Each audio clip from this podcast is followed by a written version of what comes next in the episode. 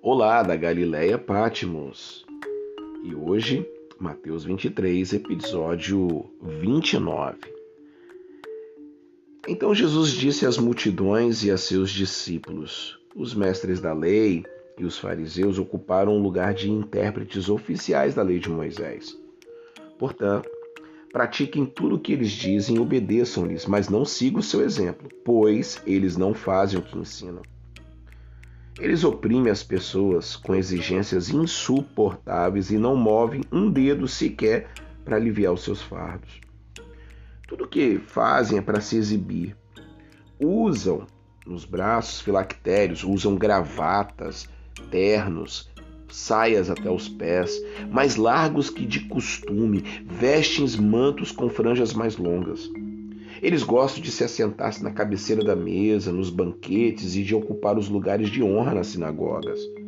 Eles gostam de receber saudações respeitosas de apóstolos, de bispos, de semideuses, enquanto andam pelas praças e de ser chamados de mestres, de rabi. Eles não deixam que pessoas algumas os chamem de rabi. Não deixe, não. Pois vocês têm somente um mestre e todos vocês são irmãos. Não se dirijam a pessoa alguma aqui na terra como pai, pois somente Deus no céu é o seu pai. Não deixe que pessoas alguma os chames de mestre, pois vocês têm somente um mestre, o Cristo. O mais importante entre vocês deve ser servo dos outros. Pois os que se exaltam serão humilhados, os que se humilham serão exaltados. Que aflição os espera? Mestre da lei, fariseus, hipócritas, fecham a porta do reino dos céus na cara das pessoas. Vocês mesmos não entram, não permitem que os outros entrem. Ai de vocês, o que espero de vocês, mestres da lei, fariseus, hipócritas? Tomam posse dos bens das viúvas de maneira desonesta e, depois, para dar impressão de piedade, fazem longas orações em público. Por causa disso, serão duramente castigados. Que aflição os espera, mestres da lei, fariseus, hipócritas? Atravessam terra e mar para converter alguém e depois o tornam filho do inferno, duas vezes pior do que vocês. Que aflição os espera, guias cegos? Vocês dizem não haver importância se alguém jura pelo templo de Deus, mas se jurar pelo ouro do templo, será obrigado a cumprir o juramento. Tolos cegos.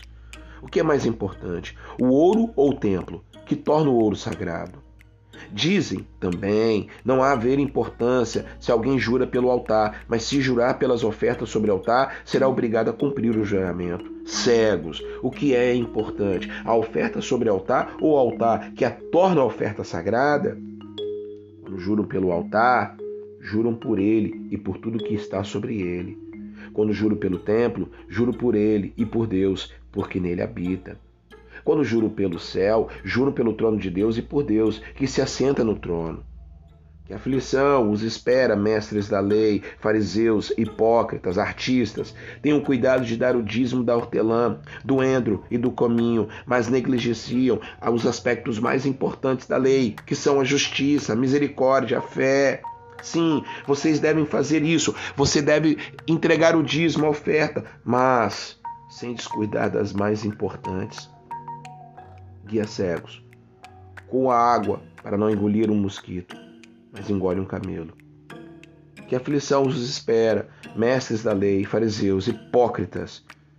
Tenham cuidado de limpar a parte exterior do corpo e do prato, do copo e do prato, enquanto o interior está imundo, cheio de ganância e falta de domínio próprio.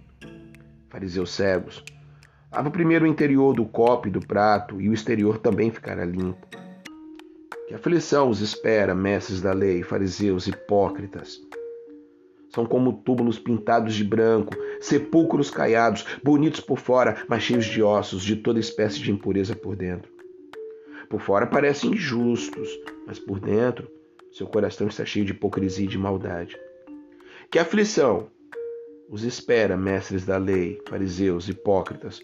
Constrói túmulos para os profetas, enfeita os monumentos dos justos. E dizem, e depois dizem: se tivéssemos vivido no tempo do nosso antepassado, não teríamos participado com eles do derramamento de sangue dos profetas. Ao dizer isso, porém, testemunho contra si mesmo, que são, de fato, descendentes dos que assassinaram os profetas. Vão e terminem o que seus antepassados começaram.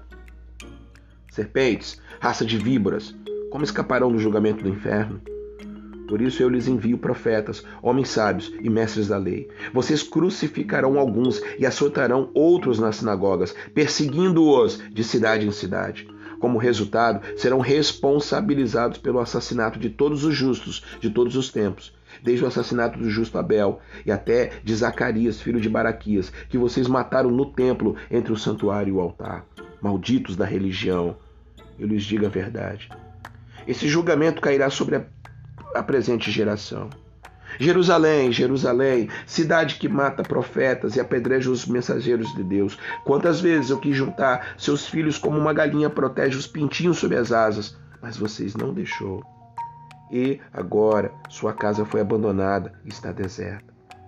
Pois eu lhes digo, vocês nunca mais me verá até que diga: Bendito é o que vem em nome do Senhor. Palavra de Jesus. Isso me faz